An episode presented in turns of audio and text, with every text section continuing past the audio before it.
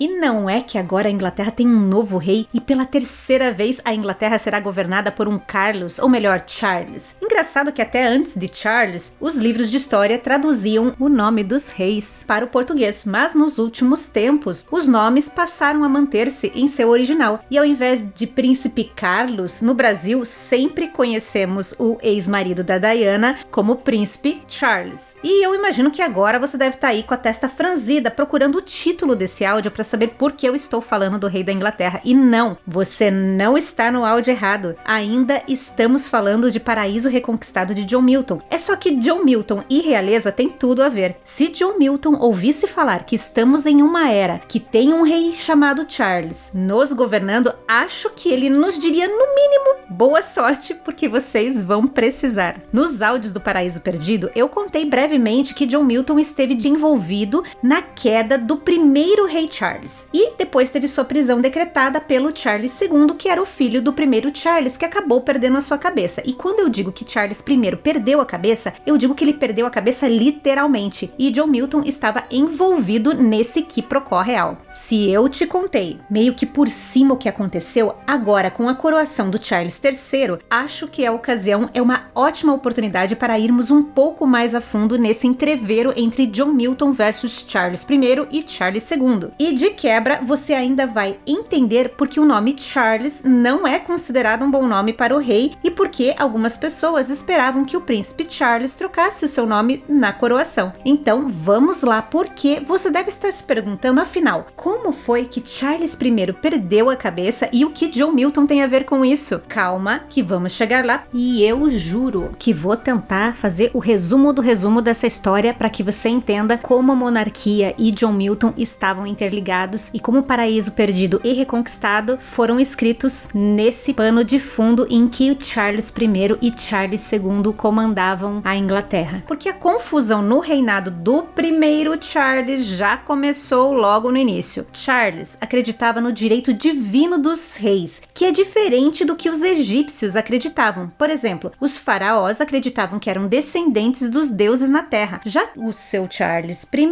acreditava que os monarcas eram nomeados por Deus e que ele poderia governar seus reinos pessoalmente, seguindo apenas o conselho de um comitê privado que ele mesmo elegeu. O problema é que naquela época já existia o parlamento, então não pegou muito bem essa ideia do Carlinhos. Afinal, o parlamento já havia desenvolvido um papel no governo com poderes para aumentar impostos, fazer leis e alocar dinheiro para o uso do rei. O uso arbitrário do poder por Charles foi, portanto, uma fonte de descontentamento e frustração para os parlamentares que esperavam um governo mais inclusivo. Se não bastasse esse enrosco com o parlamento, ainda tinha um outro problema. Naquela época, as questões de política estavam profundamente emaranhadas com a religião. A Igreja da Inglaterra era protestante anglicana, mas lá também havia outras denominações do protestantismo, como os presbiterianos e os puritanos, que acreditavam que o culto deveria ser simples e congregacional. A Igreja anglicana tinha herdado alguns elementos da Igreja Católica Romana, isso sem contar que ainda existiam católicos no reino, e essas práticas vindas do catolicismo eram consideradas impróprias e o relacionamento do monarca com os católicos era considerado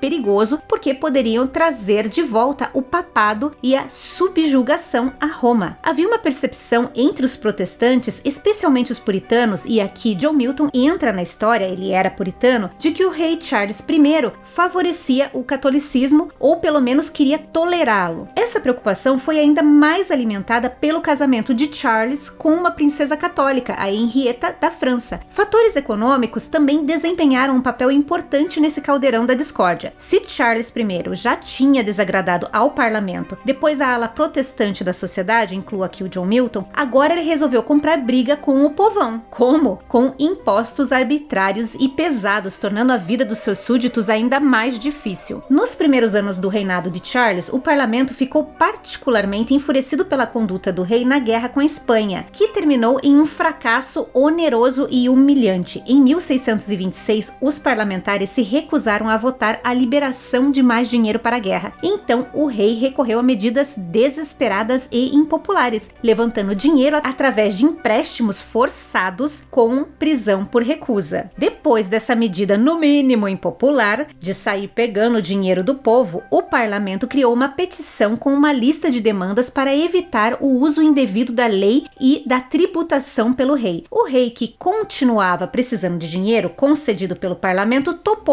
e aceitou essas demandas. Só que no ano seguinte ele demitiu o parlamento. Com o parlamento fora da jogada, houve um período de paz que só foi perturbado quando Charles resolveu pôr o dedo na igreja. Em 1637, Charles apoiou a introdução de um livro de oração comum com a intenção de estabelecer uma prática religiosa no estilo inglês lá na Escócia. E isso foi o suficiente para inflamar o país, que era predominantemente presbiteriano e praticava uma adoração congregacional simples. Aí você pensa, bom, então Charles recuou e falou pro povo: ok, era só uma sugestão, se vocês não querem o meu livrinho de oração, podem rezar do seu jeito que tá tudo bem. Mas não, não foi isso que Carlinhos fez. Tentando impor sua vontade, Charles I liderou um exército para a Escócia em 1639 no melhor estilo. Vai usar o meu livrinho de oração, sim. Vocês vão rezar pela minha cartilha. Ou eu não me chamo Charles I. E lutou na inconclusiva Primeira Guerra dos Bispos. Depois disso, em 1640, Charles chamou o parlamento de volta daquele jeito. Ó, oh, pessoal, pode voltar que eu tô precisando de uma certa ajuda aqui. Só que depois da dissolução do no parlamento, os parlamentares estavam unidos e hostis e não queriam votar para aumentar os recursos financeiros do rei. E, depois de apenas três semanas, Frustrado e fracassado, Charles rejeitou o parlamento, que ficou conhecido como o Parlamento Curto. E, como não deu em nada com o parlamento, no verão de 1640, o rei resolveu terminar aquele quiprocó com os escoceses e voltou para lá para lutar a Segunda Guerra dos Bispos. Podemos dizer que aquele 1640 não foi um bom ano para o Carlinhos, que terminou sendo derrotado e ainda viu a ocupação do norte da Inglaterra pelo exército escocês Aww. O que não deu opção ao rei e restou ao Charles chamar o parlamento de volta, pois ele precisava de apoio e dinheiro para resolver o conflito. E entre 1640 e 1641, um parlamento unido explorou a posição fraca do rei e reverteu as políticas impopulares dos anos anteriores. Aprovou uma lei que todos os impostos precisavam da sua aprovação. Aí você pensa, ok, agora tudo se acalmou, mas não. Sabe aquele ditado que nada é tão ruim que não pode possa piorar? Pois é, a luta política estava se tornando feroz. O arcebispo Laud, que instigou as reformas da igreja de Charles, foi preso. E o principal defensor do rei, o conde de Strafford, foi condenado e executado sob acusação de legalidade duvidosa. A morte do conde de Strafford teve sérias consequências. E por quê? Porque era ele quem administrava a Irlanda, que era predominantemente católica. E após a sua morte, a população de lá, temendo a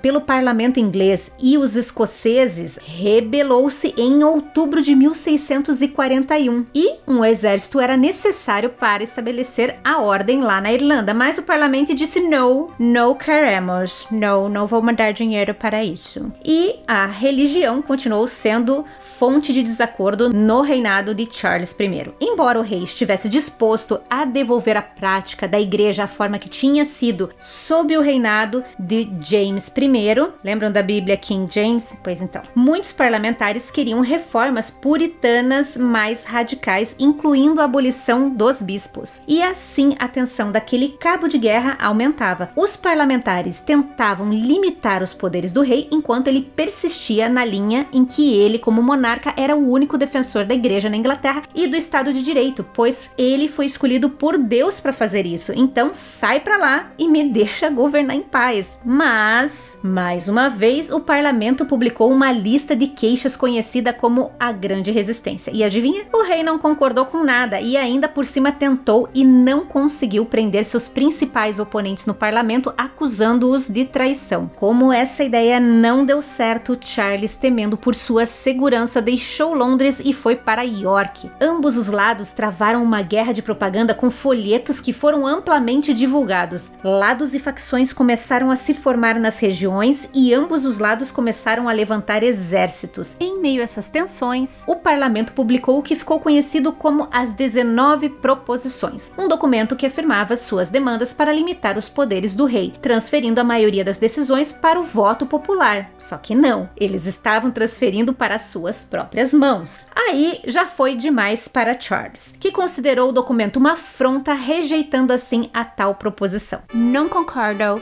não concordo, and eu não concordo. Depois disso, pequenos combates entre apoiadores da monarquia e do parlamento começaram no meio daquele verão, quando cada lado começou a recrutar aliados e a tomar vilas. Uma declaração formal de guerra ocorreu em 22 de agosto de 1642. A Guerra Civil Inglesa então havia começado. No final de 1643, o rei chegou a um acordo com os católicos irlandeses para acabar com a rebelião irlandesa. As tropas irlandesas agora se juntaram aos monarquistas, lutando no norte norte de Gales em 1644. Porém, o uso de tropas católicas pelo rei provou ser prejudicial, pois deu origem à ideia de uma invasão irlandesa e Charles saiu ainda mais manchado. E o parlamento deixou barato? Nada! Em 1643, o parlamento aliou-se então aos escoceses, que não desejavam ver a influência católica na Inglaterra. Como resultado, em 1644, um exército escocês de 22 mil homens cruzou a fronteira para ajudar o parlamento parlamento, indo para York, liderados por Cromwell. O parlamento tomou o norte da Inglaterra, porém levou um revés na Cornualha sudoeste da Inglaterra. Enfim, no meio de várias batalhas, Charles I acabou perdendo. E embora a luta tenha terminado, a busca por um acordo político e religioso se arrastou entre 1646 até 1648 e o rei aproveitou e ficou jogando com o tempo, recusando várias propostas e procurando assim explorar as divisões do lado parlamentar para enfraquecê-los. Isso porque os parlamentares não estavam tão unidos quanto pareciam, eles discordavam entre si sobre como reformar a monarquia e a extensão das liberdades religiosas, o que fazer com exércitos, mas o fato é que Charles se recusou a aceitar as exigências de uma monarquia constitucional protestante e temporariamente deu no pé e fugiu em novembro de 1647. Sendo recapturado, ele criou então uma aliança com a Escócia, mas de nada adiantou, pois o exército novo de Oliver Cromwell consolidou o seu controle da Inglaterra no final de 1648 e então, Charles foi julgado por traição pelo parlamento e, o rei foi considerado culpado de tentar manter em si um poder ilimitado tirânico para governar de acordo com a sua vontade e derrubar os direitos e liberdades do povo. A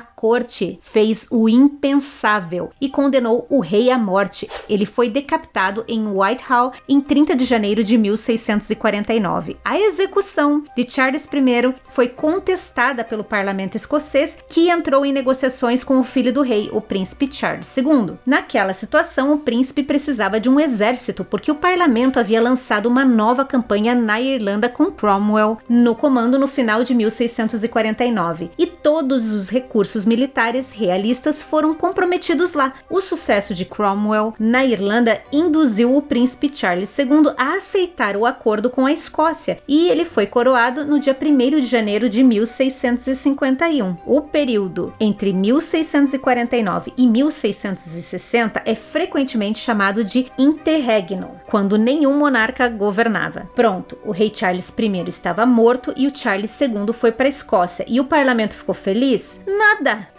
Em 1653, após quatro anos de deliberações, os novos líderes da Inglaterra não concordaram com uma constituição satisfatória sobre como o país deveria ser governado. Frustrado e com o apoio do exército, Oliver Cromwell dissolveu o parlamento e organizou a criação de uma Assembleia Nacional e introduziu uma constituição escrita conhecida como instrumento de governo. À frente do governo estava o Lorde Protetor, o próprio Cromwell. A partir de então, Inglaterra, país de Gales, Escócia e Irlanda foram governados por um governo conhecido como Protetorado. John Milton fez parte desse novo governo como secretário da Commonwealth de Oliver Cromwell. Uma de suas atribuições era quebrar a imagem de Charles I, além de escrever panfletos anti-monarquia desafiando a ideia de que os reis têm o direito de governar dado por Deus. Em seus panfletos, Milton contestou os princípios subjacentes da monarquia e apresentou uma visão para um governo republicano. Ele argumentou contra o direito divino dos reis, uma doutrina que insiste que um monarca não está sujeito a qualquer pessoa ou autoridade na terra. Em vez disso, ele sustentou que a autoridade de um rei depende da lei e de um contrato com o povo. O governo do protetorado praticava a tolerância religiosa de todas as denominações protestantes, mas perseguia os católicos e abolia os bispos. Era moralmente radical ao longo de suas linhas puritanas, criando restrições ao comportamento e aos eventos públicos. Nesse período, roupas simples foram incentivadas e celebrações além das religiosas foram proibidas. Quando Cromwell morreu em 1658, a maioria das pessoas estava farta do protetorado e de todas as suas restrições puritanas. Embora o seu filho Richard tenha se tornado Lorde Protetor, por um tempo ele foi incapaz de controlar o exército ou o parlamento e foi discretamente e sem derramamento de sangue removido do poder. Isso deixou Milton arrasado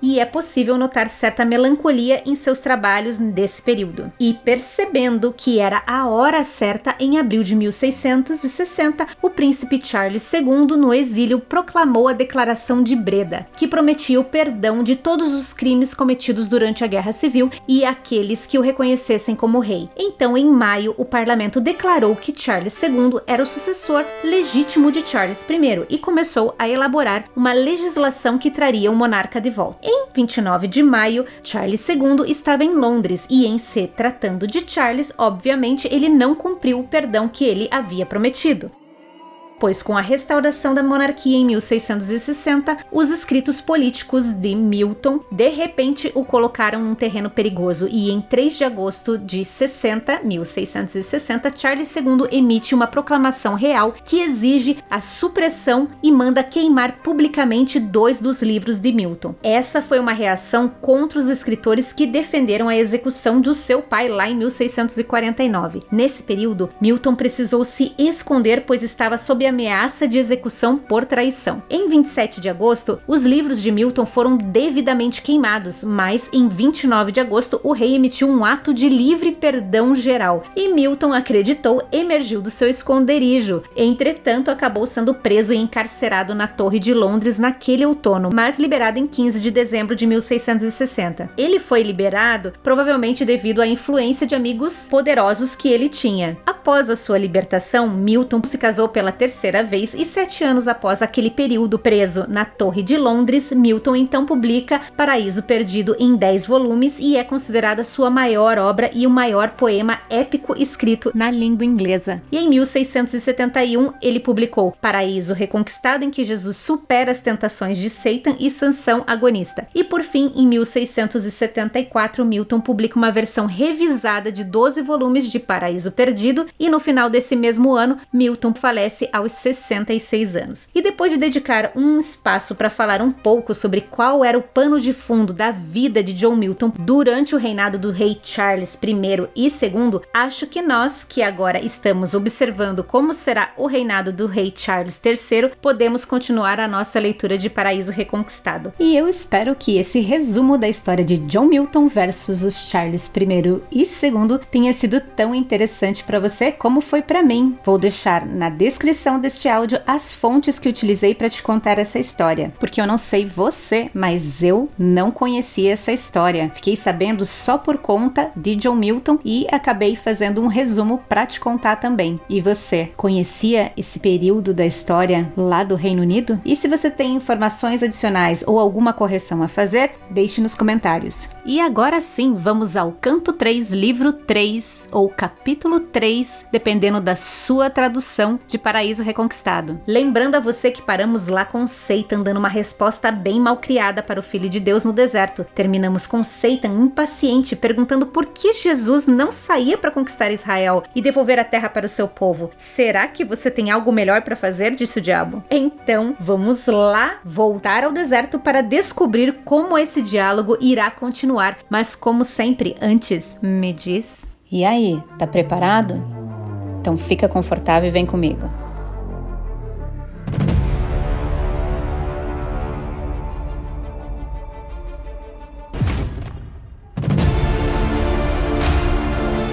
Non nobis Domine, non nobis sed nomine Tua gloria.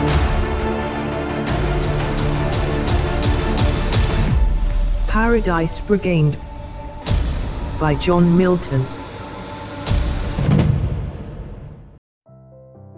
Mas se eu fiquei assim, tipo, revoltada com a audácia desse anjo encardido em perguntar se Jesus não tinha nada melhor do que fazer do que ficar ali no deserto. O nosso Salvador respondeu dessa maneira: Todas as coisas são feitas no seu devido tempo, e a palavra disse que há um tempo para todas as coisas. E vamos uma rápida parada nas notas de rodapé sobre tempo para todas as coisas, que está lá em Eclesiastes 3, de 1 a 8. Para tudo há uma ocasião e um tempo para cada propósito debaixo do céu: tempo de nascer e tempo de morrer, tempo de plantar e tempo de arrancar, e tempo de arrancar o que se plantou, tempo de matar e o tempo de curar tempo de derrubar e o tempo de construir, tempo de chorar e tempo de rir, tempo de prantear e tempo de dançar, tempo de espalhar pedras e tempo de ajuntá-las, tempo de abraçar e tempo de se conter, tempo de procurar e tempo de desistir, tempo de guardar e tempo de lançar fora, tempo de rasgar e tempo de costurar, tempo de calar e tempo de falar, tempo de amar e tempo de odiar, tempo de lutar e tempo de viver em paz. Eu acho essa uma das passagens mais lindas e aplicáveis à nossa vida. E Jesus fez uso dessa passagem e adorei. Vamos continuar, porque Jesus continua falando Satan. E ele diz o seguinte: Disseste a verdade. Se os profetas escreveram que meu governo não teria fim quando ele começará, cabe ao Pai decidir. E aqui uma nota rápida sobre não cabe a você saber quando o meu reino vai começar, está lá em Atos de 1 a 7. Não lhes compete saber os tempos ou datas que o Pai estabeleceu pela sua própria autoridade. Retornando, Jesus diz: aquele que controla o tempo e as estações. E se ele ordenou que eu deveria primeiro ser testado em uma situação humilde por dificuldades, provações, injúrias, insultos, desprezo, escárnio, armadilha e violência, sofrendo e não revidando, esperando em silêncio, confiando sem duvidar, para que ele possa saber como eu estou sofrendo e como lhe obedeço. Aquele que suporta o sofrimento é maior, assim como aquele que aprendeu a obediência. Esse é o melhor governante. Passarei por uma prova adequada antes de merecer minha recompensa eterna, sem fim e sem mudança. E agora parece que Jesus começa a mostrar certa impaciência com o anjo encardido e acrescenta: Mas afinal de contas, por que, que você se importa quando eu vou começar o meu reino eterno? Por que você está tão preocupado? Por que você está me questionando? Você não sabe que meu triunfo será sua derrota e minha ascensão será sua destruição? Por que tanto interesse, tanta pressa? Boa, boa, gostei. Isso aí. E aí? Por quê? Por que você está tão interessado, hein? E não foi só eu que achei essa resposta certeira, pois o tentador ficou abalado e torturado por dentro. Ele teve que arranjar forças para responder e, quando respondeu, disse: Quando for acontecer, vai acontecer. Não tenho esperança de ser perdoado. O que mais tenho a perder? Quando não há esperança, não há medo. Se o pior está por vir, a espera por esse momento é uma tortura ainda maior. O pior é o meu porto. Meu porto é o meu descanso final. E é aí que quero chegar. Esse é o meu objetivo. Meu erro foi o meu erro e meu crime foi o meu crime. Aconteça o que acontecer, eu já fui julgado por isso e serei punido em qualquer caso, quer você governe ou não, embora eu de bom grado corresse para aquele seu rosto doce e esperasse de sua calma e humilde aparência que o teu governo, ao invés de piorar o meu estado de maldade, se colocaria entre mim e a ira do seu pai, a ira que eu temo mais do que o fogo do inferno. Seu reinado para mim poderia ser um abrigo e uma intervenção refrescante, como uma nuvem no verão. Então, se eu posso correr sem medo de chegar ao meu pior, por que você é tão lento para ir ao encontro do que é melhor? Agir é a melhor coisa para si e para o mundo inteiro. Afinal, você que é o merecedor deveria ser o rei deles. E eu estou aqui pensando, talvez esteja esperando, porque está pensando nos riscos que envolvem um empreendimento como esse. Não é de admirar, pois em você existe toda a perfeição que pode ser encontrada no homem. Pense que sua vida tem sido tranquila até agora. Afinal, você passou todo o seu tempo em casa, você mal viu as cidades da Galileia e veio só uma vez por ano a Jerusalém para uma curta estadia de alguns dias. O que você pôde ver nesse tempo? Você não viu o mundo, muito menos a sua glória, império, reis e suas cortes gloriosas. Esses são os melhores lugares para aprender e mais fáceis de ver todas as coisas que levam à grandeza. Sem experiência, até o mais sábio ficará como você está, assustado e cauteloso, como a hesitação de um noviço. Assim como foi com Saulo, que ao procurar burros ganhou um reino. E agora a gente tem que parar. Como assim Saulo foi buscar burros e ganhou um reino? Vamos lá. Um resumo bem resumido da história que está lá em 1 Samuel e que começa lá no capítulo 9, diz que o pai de Saul perdeu algumas jumentas e ele pede para que Saul chame um dos servos e vá procurar as jumentas. Eles procuram por alguns lugares e nada das jumentas. Saul quis desistir e voltar, dizendo que estava ficando tarde e o pai ia começar a ficar preocupado não só com as jumentas, mas com eles também. Todavia o servo fala que próximo de onde eles estão tem uma cidade aonde vive um profeta de Deus. Valeria a pena ir até lá falar com ele. Contudo, Saul parecia que queria voltar para casa mesmo e disse que eles não tinham nada para oferecer para o profeta, então nem valia a pena ir lá. Vamos para casa. Porém, o servo insistente disse que tinha 3 gramas de prata para oferecer ao profeta de Deus. Saul, sem muita opção, concorda e vai com ele até a cidade para falar com o profeta Samuel. E Samuel já estava vindo na direção deles quando eles chegaram. Isso porque Deus tinha avisado da vinda de Saul e pediu para que Samuel ungisse o rapaz como líder do povo de Israel, visto que o clamor do povo tinha chegado até Deus. Quando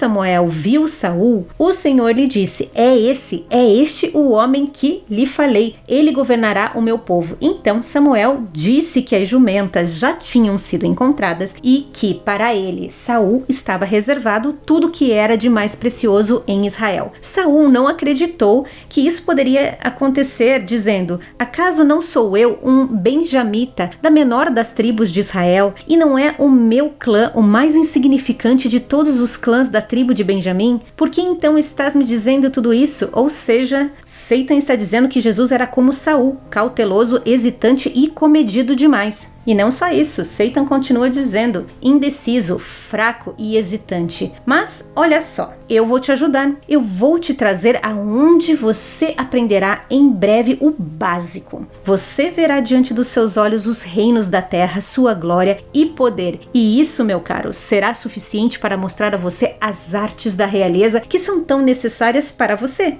Ah, e também o segredo dos reis, para que você saiba melhor como se opor a eles. Com isso, ele levou o Filho de Deus a um alto monte, pois este era o poder que lhe havia sido dado. Lembra de Jó? Satan só pôde agir contra Jó, pois teve permissão para isso. Vamos dar uma olhada aqui nas notas de rodapé, porque nesse momento Milton está seguindo a ordem do Evangelho de Lucas, que após Satan tentar Cristo a transformar pedras em pão, agora leva o Filho de Deus para um lugar alto. Para relembrar a passagem, vamos às Escrituras que diz assim: O diabo levou a um lugar alto e mostrou-lhe num relance todos os reinos do mundo, e lhe disse: Eu lhe darei toda a autoridade sobre eles e todo o seu esplendor, porque me foram dados e posso dá-los a quem eu quiser. Então, se você me adorar, tudo será seu. Isso está lá em Lucas 4, de 5 a 7. Com a descrição de Lucas fresca na nossa cabeça, vamos retornar à história.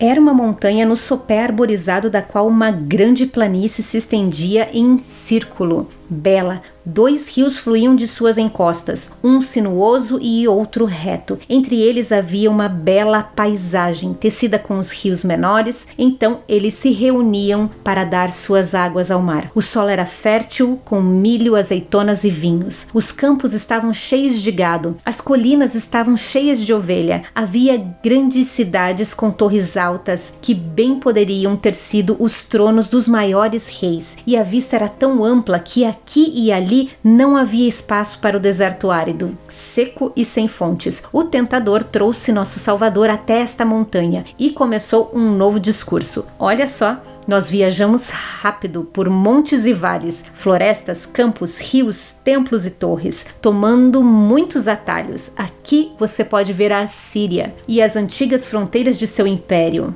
Araxes e o lago Cáspio. Mais adiante você pode ver ele indo até o leste. No oeste está Eufrates e além dali há o Golfo Pérsico ao sul e também o inacessível deserto da Arábia. Aqui está Nínive, cujas muralhas levaram vários dias para serem construídas por Ninos em outro momento. O trono daquela primeira monarquia dourada, a sede de Salmaneser, cujo triunfo o cativo Israel ainda lamenta. Salmaneser capturou as dez tribos do norte de Israel, e essa história está em 2 Reis 18. E lá está Seitan, o guia turístico que prossegue a sua apresentação dizendo: há também ali a Babilônia, que surpreende a todos, igualmente antiga, mas reconstruída por aquele que duas vezes escravizou a Judéia e todos os descendentes do seu antepassado Davi. Ah, Caso você não saiba, eles também destruíram Jerusalém até que Ciro aparecesse para os libertar. E veja lá você, aqui você pode ver Persépolis, a sua cidade, e bem ali está Bactra. Bactra, que atualmente estaria localizada no Afeganistão, Paquistão, Uzbequistão e Tajaquistão, até o noroeste da atual Índia. E lá está Ekbatana, Ekbatana, é, Ekbatana ou Ekbatana, com seus grandes edifícios Ekbatana é uma cidade antiga localizada no oeste do atual Irã e que era residência de veraneio dos reis persas. Seitan prossegue a exibição dizendo: Olhe, ali está Hecatómpilos, atualmente também localizada no Irã, com seus 100 portões. Há, mais à frente, Suzã, transpassada por Coapes com a sua corrente dourada. Essa é a única água que os reis beberiam. Uma nota breve, Heródoto menciona que os reis da Pérsia bebiam apenas do rio Coapes, daí Milton se refere que apenas os reis bebiam daquela água. Famoso depois construído por mãos macedônias ou partas, a Grande Seleucia foi uma grande capital helenística, comparável a Alexandria e maior que Antioquia da Síria. Ali você pode ver Nízibe,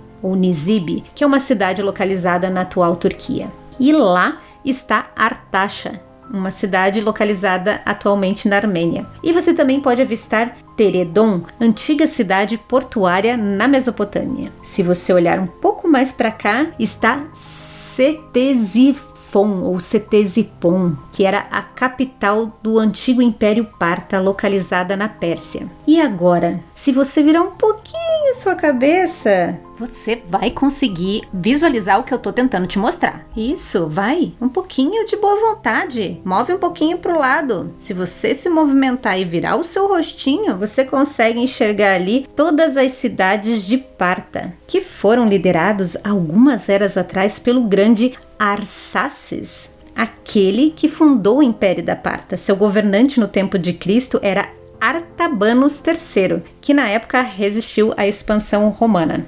E olha que sorte! Você está bem a tempo de ver o grande poder do rei de Parta. Nesse momento, Satan e Jesus conseguiam enxergar o rei de Parta reunindo o seu exército de Ctesifonte acho que é assim que pronuncia, para combater os Citas, um antigo povo de pastores nômades, cujas terríveis invasões destruíram Sogdiana, Não faço a menor ideia como pronuncia isso, mas é assim que está escrito. Ele agora está marchando rapidamente para ajudá-la. Mesmo estando longe, você pode ver seus milhares saindo vestidos em roupas de batalha, com arcos e lanças de aço. Olhe como são temíveis, atacando ou recuando. Repare em todos os cavaleiros especialistas em batalhas de cavalaria. Veja como eles estão alinhados prontos para a guerra em suas diferentes formações militares. Ele olhou e viu que incontáveis números saíram dos portões da cidade. Soldados levemente armados, vestindo cota de malha e cheios de orgulho militar. Seus cavalos também estavam em cotas de malha. Mais rápidos e fortes, empinando, eles carregavam seus cavaleiros. Os melhores de todas as províncias desse império de Aracócia, de Candaor no leste e Margiana dos penhascos Ircanos, do Cáucaso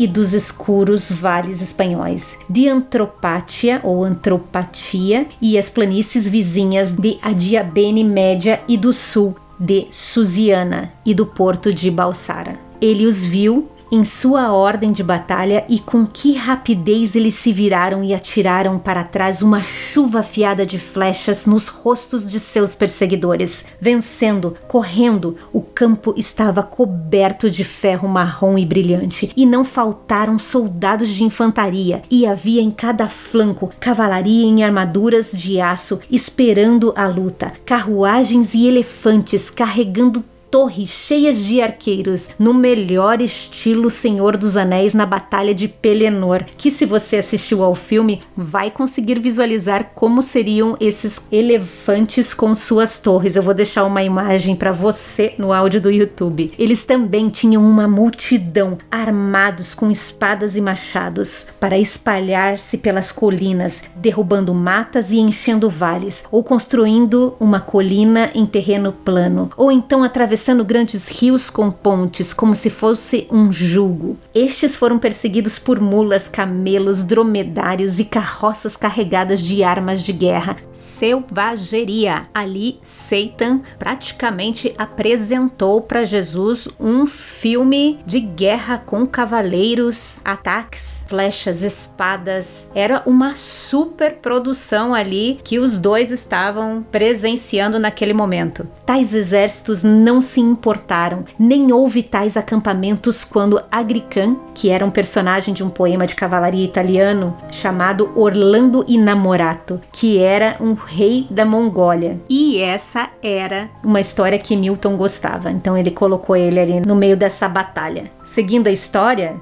porque a situação era tensa e nós estávamos ali junto com Satan e o Filho de Deus assistindo aquele entreveiro. Então estava lá. Agrican, com todos os poderes do norte, sitiou Albracaea cidade daquele mesmo conto italiano. Assim nos dizem os romances. E a cidade de Galafrone. Galafrone era o rei da mesma cidade daquele conto italiano e pai de Angélica, uma moça muito bonita. De lá para ganhar a mais bela de todas, Angélica, sua filha, procurada por muitos dos maiores cavaleiros muçulmanos e também pelos senhores de Carlos Magno. Foi assim que esses vastos números foram reunidos. Aquela visão da batalha tornou Satan ainda mais ousado. E ele continuou falando com nosso Salvador. Então, você sabe que não estou tentando minar sua bondade. E pode ver que eu estou sinceramente tentando de todas as maneiras fazer o que é melhor para você. Ouça e veja a razão pela qual eu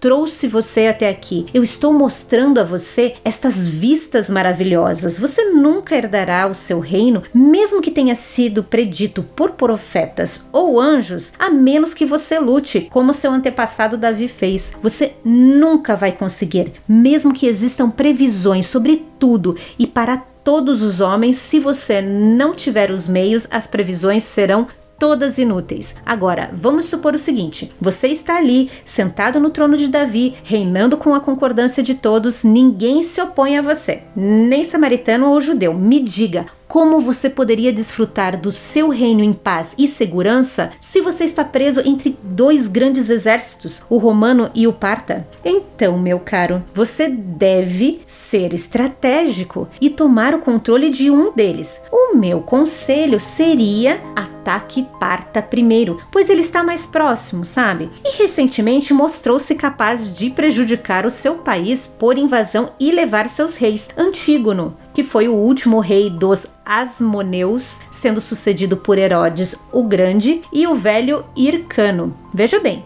Veja bem, essa ação daria muito prazer aos romanos. Será minha tarefa entregar os partas ao seu controle. Você escolhe o método. O que me diz? Conquista ou aliança? Qualquer que seja a sua decisão, através deles, você será vitorioso. Eu não sei se você tá me acompanhando, sabe? Deixa eu tentar explicar melhor para você entender qual é a estratégia. Através de qualquer uma que você escolher, você será vitorioso sem conquista ou aliança, você não terá vitória, pode esquecer. Eles são os únicos que podem atrapalhar a sua restauração ao trono de Davi como seu verdadeiro sucessor e a liberdade dos teus irmãos dessas dez tribos que deixa eu te lembrar, cujos filhos ainda são escravos em Abor. Abor era um rio que corre até o Eufrates e estão lá dispersos entre os medos. E não era medos de sentimento, era uma tribo de origem ariana que fundaram o Império Medo no final do século 7 a.C. E veja você, os filhos de Jacó, dois de José, há tanto tempo desaparecidos de Israel, servos, como antigamente seus pais eram servos na terra do Egito. Eu ofereço a você a chance de libertar todos eles. Se você os libertar de sua escravidão e devolver-lhes a sua herança, então, e só então, então você reinará no trono de Davi em plena glória. E não só em Israel, do Egito ao Eufrates e além. E você não precisará temer Roma ou César, pode confiar em mim. Nosso Salvador estava ali, imóvel, acompanhando todo aquele show daquele guia turístico diabólico. E então ele lhe respondeu: Você me mostrou uma exibição vã de músculos. Nossa, eu já imaginei os guerreiros do filme 300 de Esparta com o rei Leônidas. Eu vou deixar uma imagem no áudio do YouTube porque vale a pena, tá? Deixa eu me concentrar porque lembrar do filme me desconcertou. Vamos voltar. Você me mostrou uma exibição vã de músculos e armas frágeis, muitas máquinas de guerra que demoram a se preparar e logo se destroem. E em meu ouvido você sussurrou muitos planos, estratégias e intrigas de inimigos. Falou de ajuda, batalhas e alianças que parecem boas ao mundo, mas que não valem nada para mim. Você diz que devo usar essas táticas, senão as profecias falharão e eu não ganharei o trono. E eu lhe disse que meu tempo ainda não chegou. E eu te digo uma coisa: você deveria desejar que esse meu tempo demorasse a chegar. Pois quando o meu tempo vier, não pense você que agirei lentamente ou que sua ajuda será necessária, ou então que eu precisarei de sua política ou de toda aquela desajeitada engrenagem de guerra que você acabou de me mostrar. É interessante que para você essa visão militar demonstra força, mas para mim elas mostram a fraqueza humana. Sobre meus irmãos, como você os chama, essas dez tribos irei libertar para governar como verdadeiro herdeiro de Davi e assim governar sobre todos os filhos de Israel. Mas me diga uma coisa: o que te deixa tão interessado nisso? Onde você estava quando tudo o que aconteceu com o povo de Israel ocorreu? E agora me diga, Onde estava essa preocupação por Israel, por Davi e pelo meu trono, quando você tentou Davi com um ato orgulhoso de iniciar um censo em Israel que custou a vida de 70 mil israelitas, em uma praga lançada sobre eles por três dias? Era assim que você se importava com Israel naquela época? E me diga, é assim que você se importa comigo agora? Quanto às tribos cativas que você se referiu, eles trouxeram o seu cativeiro sobre si, são responsáveis pela sua situação ao se afastar de Deus para adorar bezerros, as divindades do Egito, Baal e depois Astarote. Eles praticaram a idolatria dos pagãos, assim como seus outros crimes ainda piores. E quando eles estavam na terra do seu cativeiro, eles não se tornaram humildes e nem buscaram com arrependimento Deus de seus antepassados, mas morreram sem arrependimento, deixando para trás descendentes na mesma situação que eles estavam. Dificilmente eles são distinguíveis dos gentios, exceto pela circuncisão, o que é inútil, pois adoravam tanto Deus quanto os ídolos. Porque eu deveria me importar com a liberdade desses, que são aqueles que, se a eles fosse devolvidas a sua herança, seriam arrogantes, não se arrependeriam, não mudariam e ainda seguiriam os seus deuses de Betel e de Dan. Não, deixe-os servir seus inimigos que tratam os ídolos como Deus. Contudo, ele, meu pai, pode em algum momento que só ele conhece lembrar-se de Abraão e trazê-los de volta com alguma convocação milagrosa de arrependimento e sinceridade. E aqui vamos a uma breve nota sobre Deus trazê-los de volta de uma maneira milagrosa. Em Efésios 2, encontramos uma passagem que ilustra bem o que Jesus está falando no verso 8 diz assim: Pois vocês são salvos pela graça por meio da fé. E isto não vem de vocês, é um dom de Deus, ou seja, a fé e se despertar como uma ação miraculosa que Jesus fala não virá deles, que estão mortos em pecados, mas sim serão salvos pela graça de Deus. Afinal, a fé não vem do homem, mas sim é um dom de Deus. Na verdade, esse capítulo todo exemplifica o que Jesus está falando agora, mas por hora vamos seguir porque estamos na reta final da história. Jesus continua dizendo que Deus poderá abrir o rio Assírio para deixá-los passar, para que eles voltem alegremente para sua terra natal, exatamente da mesma maneira como ele uma vez separou o Mar Vermelho e o Jordão para deixar passarem os seus pais até a terra prometida. Deixo-os entregues ao tempo escolhido e à bondade de Deus. E foi dessa maneira que o verdadeiro rei de Israel falou, dando ao diabo uma resposta que minou toda a sua astúcia. E isto é o que acontece quando as mentiras tentam assumir a verdade, ainda mais na frente de Deus ou de seu filho. Com essa mensagem poderosa de Jesus, Milton encerra este capítulo com mais uma derrota de Satan. Dessa forma, terminamos o canto 3, capítulo 3, ou livro 3, dependendo da sua tradução.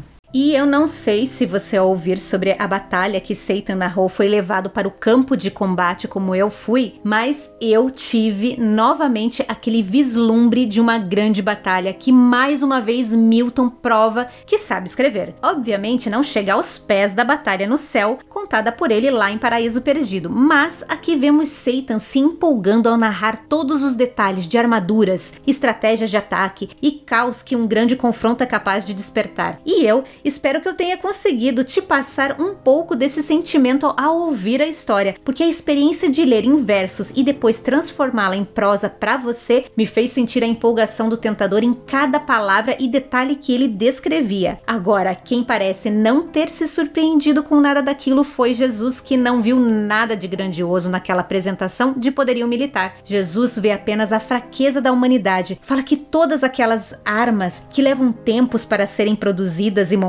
em poucos instantes são levadas ao chão e que as estratégias que Satan tanto dá valor para ele não serve de nada. Olha lá, Satan oferecendo uma caneca para alguém que procura um livro na biblioteca. Mas já era de se esperar, como Satan não sabe quais são os planos de Deus, ele tenta oferecer aquilo que ele entende que seria uma boa estratégia para retomar Israel das mãos de tiranos. Porque quando ele pensa que o Messias viria para salvar o seu povo, ele pensa que é para salvá-los do jugo dos homens poderosos da terra. Agora, mesmo com o nascimento de Jesus tendo sido anunciado desde a queda do homem lá no Jardim do Éden até o seu precursor João Batista, por meio de uma sucessão gradual de profecias messiânicas, ainda assim o anjo caído que se acha como Deus não sabia como o plano seria executado e continua sem nem chegar perto de tentar o Filho de Deus, que parece ter claro o que ele veio fazer nesse mundo. Um outro ponto interessante, pelo menos para mim é quando Jesus revela que aqueles filhos de Israel que estão perdidos só serão salvos no tempo que Deus determinar e quando Deus decidir lembrar-se deles, convocando-os a um arrependimento sincero. E ele diz que essa convocação se daria de maneira milagrosa. E eu entendo que sozinhos aqueles que estão mortos no pecado, como é o caso daqueles que Satan se referia, não conseguirão despertar por vontade própria. Precisa haver um chamado de Deus. E com essa frase, acho que John Milton reafirma que somente Deus pode trazer esse povo de volta, utilizando de um chamado milagroso e que eu entendo que esse chamado milagroso é a fé, que é um dom de Deus dado ao homem. Em outras palavras, não seria reconquistando Israel e devolvendo a terra que as pessoas seriam salvas. Afinal, você se recorda que eles estavam mortos em pecados, adorando a Deus e também outros ídolos. E não foi só isso que Cristo veio fazer naquele momento.